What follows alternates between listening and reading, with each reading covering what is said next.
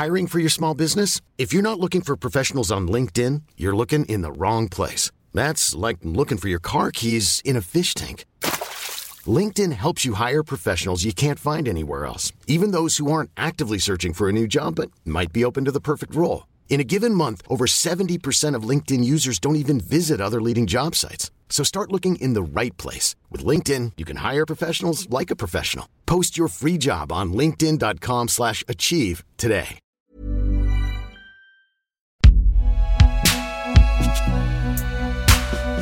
Binge Audio présente Attention, cet épisode rapporte des scènes violentes et comporte des descriptions qui peuvent être choquantes.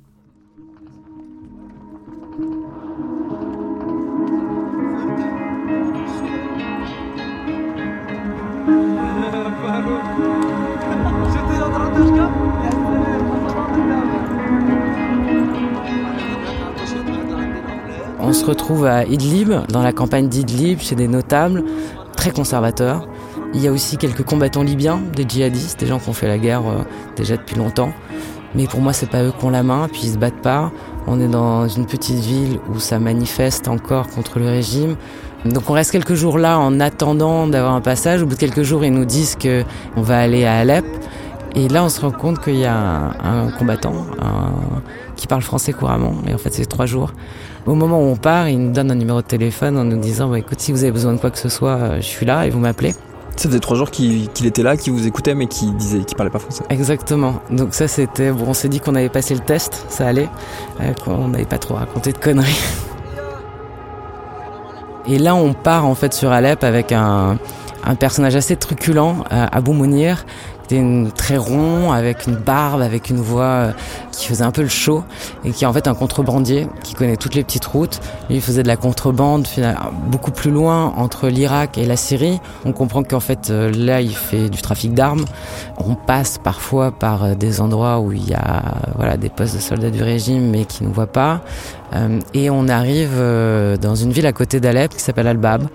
Les habitants que nous avons rencontrés ici, dans le nord de la Syrie, sont plus déterminés que jamais à tenir tête au régime.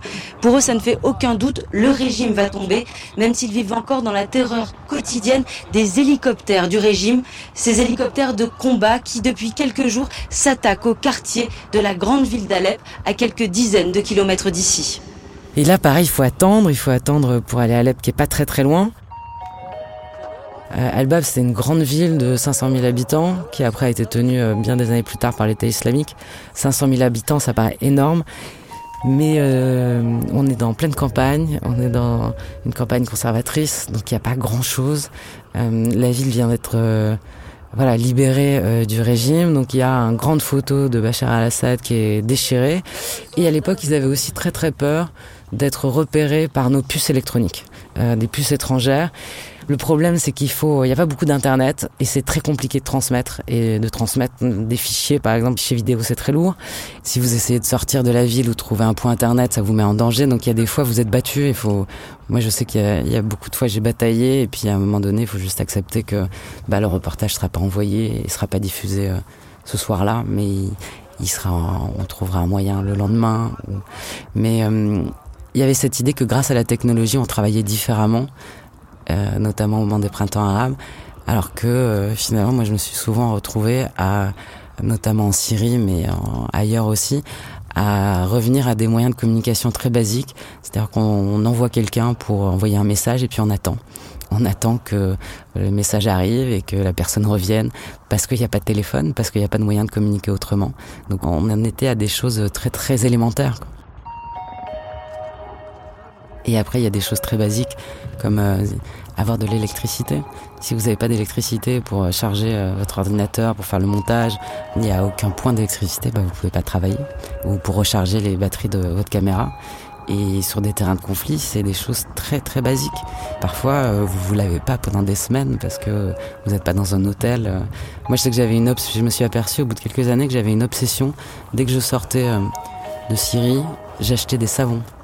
Et je me suis aperçu au bout de ouais, 2-3 ans que j'avais une tonne de savon chez moi.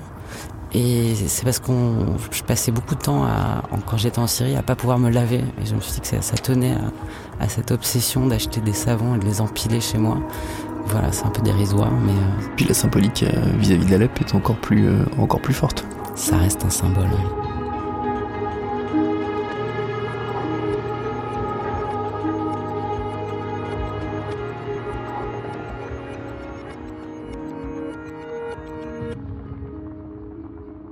quand il n'y a pas de réseau téléphonique, c'est qu'on utilise ce qu'on appelle une bigane. C'est un appareil euh, satellitaire qui nous permet d'avoir de l'Internet par satellite.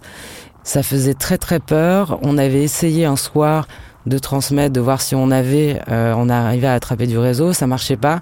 Et quelques heures plus tard, les avions de chasse bombardent Albam. Et là, euh, notre hôte Abou Mounir, qui était toujours très sûr de lui, arrivait en panique en nous disant c'est à cause de la bigane, c'est à cause de la puce. Que ça soit vrai ou pas, en tout cas, euh, le lendemain, on est parti à Alep. Nous sommes à Alep, dans les quartiers nord de la ville.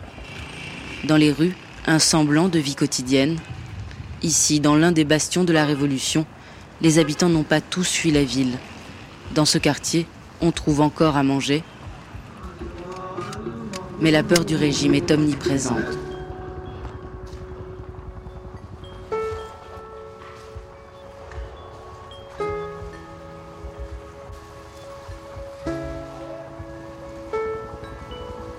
Donc le lendemain, ils nous présentent des jeunes mecs qui nous emmènent à Alep, qui sont armés. Et en fait, à Alep, la situation, c'est qu'il y avait effectivement il y a une offensive de cette armée libre qui s'est constituée. Et donc il y a quelques quartiers libérés. Et on est fin juillet, il y a en fait, c'est dans le centre d'Alep, il y a le quartier de Salahadin, où là où il y a eu les premières manifestations, qui est bombardé, où là il y a des combats. Euh, mais sinon, les autres quartiers libérés sont assez préservés. Et en fait, très vite, le régime va se mettre à bombarder partout, tous les quartiers libérés, et pas seulement Alep, tout le nord jusqu'à la frontière turque. Et là, c'est une pluie de bombes, tout simplement, surtout Alep. Donc des bombes qui tombent euh, partout. Les hôpitaux sont ciblés. Toutes les infrastructures civiles, que ce soit les écoles, euh, les boulangeries. Et oui, moi je reste euh, de fin juillet à début septembre. Et à la fin du mois, j'ai l'impression de raconter toujours la même histoire. Voilà, les bombardements, des gamins qui sont blessés ou qui meurent en faisant la queue pour la boulangerie, en rentrant chez eux. C'est. Euh... Ouais. À Alep, le danger pour la population vient du ciel. Il est 10 heures ce matin et de nouveau le ciel bourdonne. C'est le bruit des avions de chasse, la menace permanente qui fait fuir les habitants. Dans le ciel d'Alep, le survol des avions de chasse et des hélicoptères est incessant. Plus aucun quartier n'est épargné. Ici, à l'est, les missiles viennent de s'abattre sur le quartier de Sarour. Trois garçons de 5, 7 et 8 ans, ils sont morts cet après-midi. Euh, il y a à peine quelques heures, ils étaient chez eux dans leur appartement quand euh, l'immeuble s'est effondré sous le coup d'une attaque aérienne ici dans le centre-ville d'Alep. Cette semaine, un déluge de bombes est tombé sur le quartier. Alors les habitants qui n'ont pas fui se terrent le cœur n'est pas à la fête. Ça fait bien longtemps que la population et les forces révolutionnaires ne comptent plus sur la, communauté internationale pour euh, venir les secourir face à, l'armée du régime.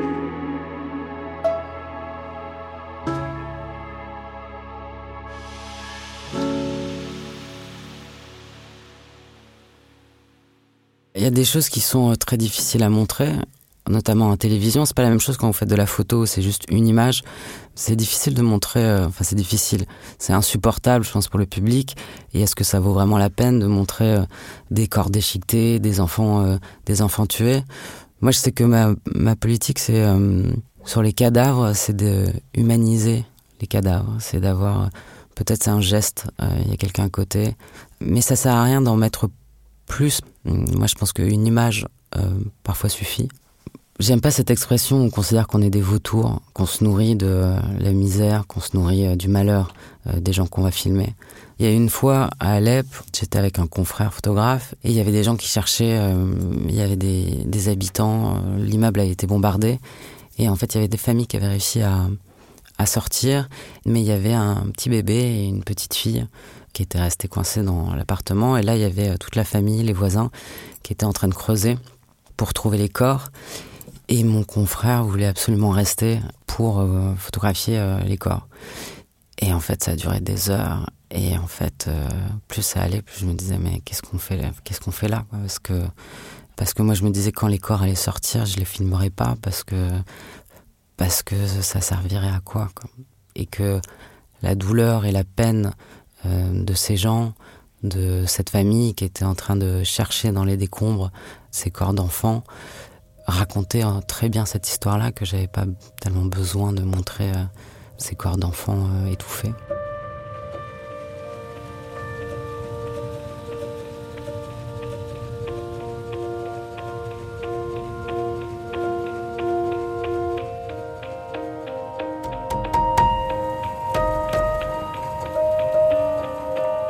Il y avait mes confrères du Monde début septembre qui avaient écrit cette tribune, enfin cet article, qui s'appelle À quoi servent les mots face au massacre d'Alep Qu'à un moment donné, face à un tel niveau de destruction, les mots venaient à manquer. Moi, je, les mots me manquaient pas, mais j'avais cette urgence de témoigner et de rester raconter l'histoire. 2012, en fait, l'été 2012, on passe à une autre étape. On passe à une situation de guerre civile, de guerre entre deux camps. Jusque-là, et ça a mis beaucoup de temps finalement pendant des mois et des mois, pendant plus d'un an et demi, il y a euh, ces manifestations, cette répression brutale du régime, mais le régime n'arrive pas à essouffler l'insurrection. Et l'insurrection va devenir armée, contrairement à ce que beaucoup, beaucoup de manifestants, d'habitants, euh, de gens qui animaient ces réseaux, ils tenaient à ce que ça reste pacifique. Après, c'est difficile de juger quand nous, on n'a jamais eu à faire ce choix-là. Dans les années suivantes, euh, il y avait des combattants qui nous disaient, tu penses qu'on a eu, on a eu tort de prendre les armes? Qu'est-ce que vous voulez leur dire?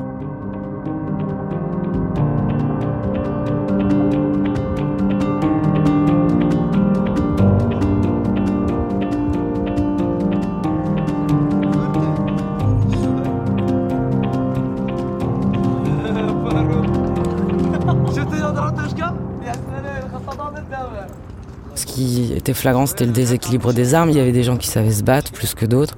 Mais il y avait aussi, euh, c'était des gens en tongs, en sandales, euh, des vieux, des jeunes. Euh, la plupart savaient pas manier les armes et ils se prenaient des bombes, les avions, ils se prenaient des bombes toute la journée, quoi. Donc moi je suis, j'ai de la chance de rencontrer des gens qui après vont toujours rester avec moi ou en tout cas faire en sorte de savoir si je vais bien. Il y avait un jeune type que j'appelle Youssef. Qui était étudiant à Alep, qui fait partie des premiers qu'on a rencontré euh, quand on a été à Alep. Et même quand je suis pas avec lui, il fait quand même en sorte de savoir si je vais bien. Donc je l'appelais mon ange gardien. Et lui va me présenter un euh, chef de brigade que je vais filmer. Il s'appelle Noras, qui est pour moi un peu le profil typique de ces Syriens qui ont pris les armes. C'est un beau gosse, un peu, à la Toubi Free. C'est pas du tout un militaire. En fait, il travaillait au Monoprix d'Alep à couper la mortadelle. Et à chaque fois qu'il me disait ça, il insistait bien sur mortadelle. C'était pas du tout un religieux. Il allait pas à la mosquée. Quand je lui demandais mais pourquoi tu te bats, il dit écoute, j'ai vu des hommes et des femmes pendus à un immeuble.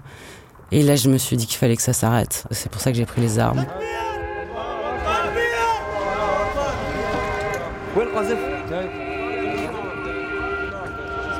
Et lui, bah, il avait une brigade. Après, euh, c'est très particulier. Enfin, c'était euh, l'armée libre syrienne.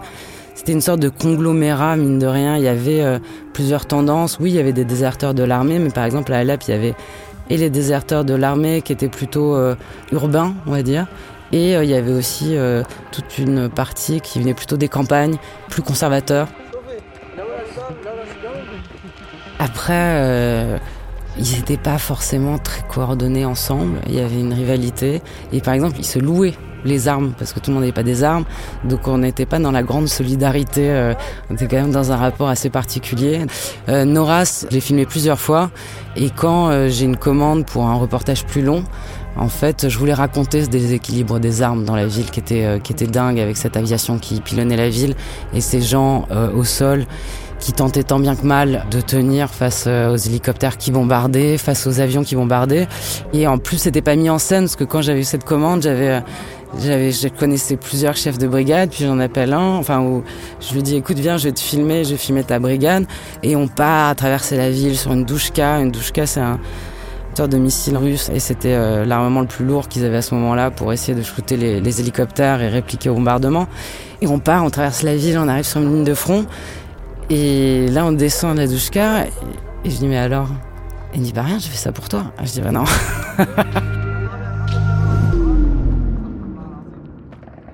Noras, ouais, il avait un truc naturel avec la caméra, il avait aucun problème avec ce qu'il faisait, il avait, il avait une vraie présence et il me laissait tout filmer, il m'emmenait partout et je, et j'étais en sécurité avec lui, il assurait aussi forcément ma sécurité. Et c'est un groupe de mecs avec qui je reste euh, et que je filme. Eux, ils tiennent une ligne de front qui va diviser Alep. Alep va être très vite, ça va être une ligne de démarcation.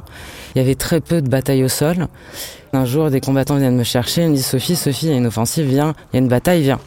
Et donc je me retrouve toute la journée à filmer cette bataille au coin d'une rue. Et je sors avec cette scène qui, enfin cette, journée de bataille qui est très spectaculaire. Et donc je vends ce reportage euh, en fait euh, de cette scène de guerre, de cette bataille à TF1. Et puis en Syrie, une situation de quasi-guerre civile. À Alep, l'armée a effectué de nouveaux raids aériens tuant plusieurs dizaines de personnes. Une journaliste française, Sophie Nivelle-Cardinal, vient de passer 15 jours dans la deuxième ville du pays. Voyez son reportage sur la ligne de front, un document exceptionnel commenté par Michel Scott. Se servir du véhicule comme bouclier, tout faire pour secourir un camarade sans se faire tuer soi-même. Chaque astuce est bonne pour conjurer le sort. Les efforts cette fois-ci n'auront servi à ramener qu'un corps inerte. Zachary est mort. Ahmed et ses amis de la Katiba vont le pleurer avant de repartir au combat. Il est l'un des 142 tués de cette journée en Syrie. Une journée comme les autres à Alep.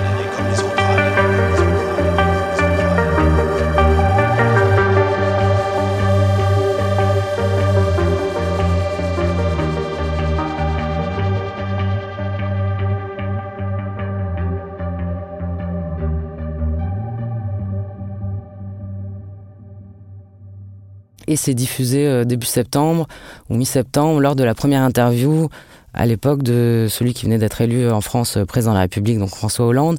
Et il y avait trois reportages diffusés, dont celui-là. Et là, il y a 10 millions de personnes qui ont vu ce reportage.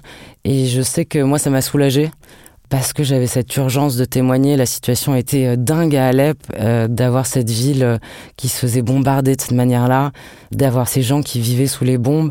Et là, je me suis dit, avec ce reportage, cette diffusion, dans le JT le plus regardé de France que eh ben, si les Français savaient pas ce qui se passait à Alep, euh, là ils savaient et euh, que j'avais fait mon boulot quoi.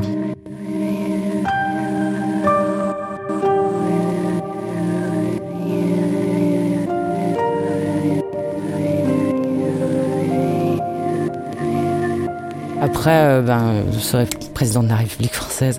Il a vu ce reportage, ça n'a rien changé. Donc ça aussi, c'est c'est une leçon d'humilité parce que parce qu'en fait vous, vous prenez beaucoup de risques pour raconter ces histoires-là, pour faire ces reportages.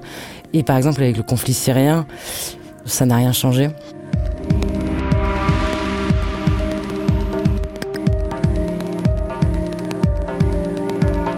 Oui, c'est une leçon d'humilité d'avoir couvert la Syrie. Souvent on me dit euh, c'est extraordinaire. Oui, mais moi c'est extraordinaire, mais je fais pas des reportages pour moi, je fais des reportages pour informer, pour raconter aux gens. Et dans le cas syrien, dans le conflit syrien, et c'est pas le seul, ça n'a rien changé. Donc ça vous pose des questions sur euh, pourquoi on fait ce métier, pour quelles raisons, si euh, un reportage vaut pas de risquer sa vie et pourtant on risque sa vie. Donc c'est important, et donc cette information-là est importante. Donc je pense que ce qui est important, c'est le témoignage, c'est de continuer à rapporter ces témoignages et qu'après, euh, que ce soit les gouvernements ou les opinions publiques qui n'en font rien, euh, en tout cas, le, le, témoignage existe et on a raconté, on a raconté ce qui se passait, on a fait le boulot.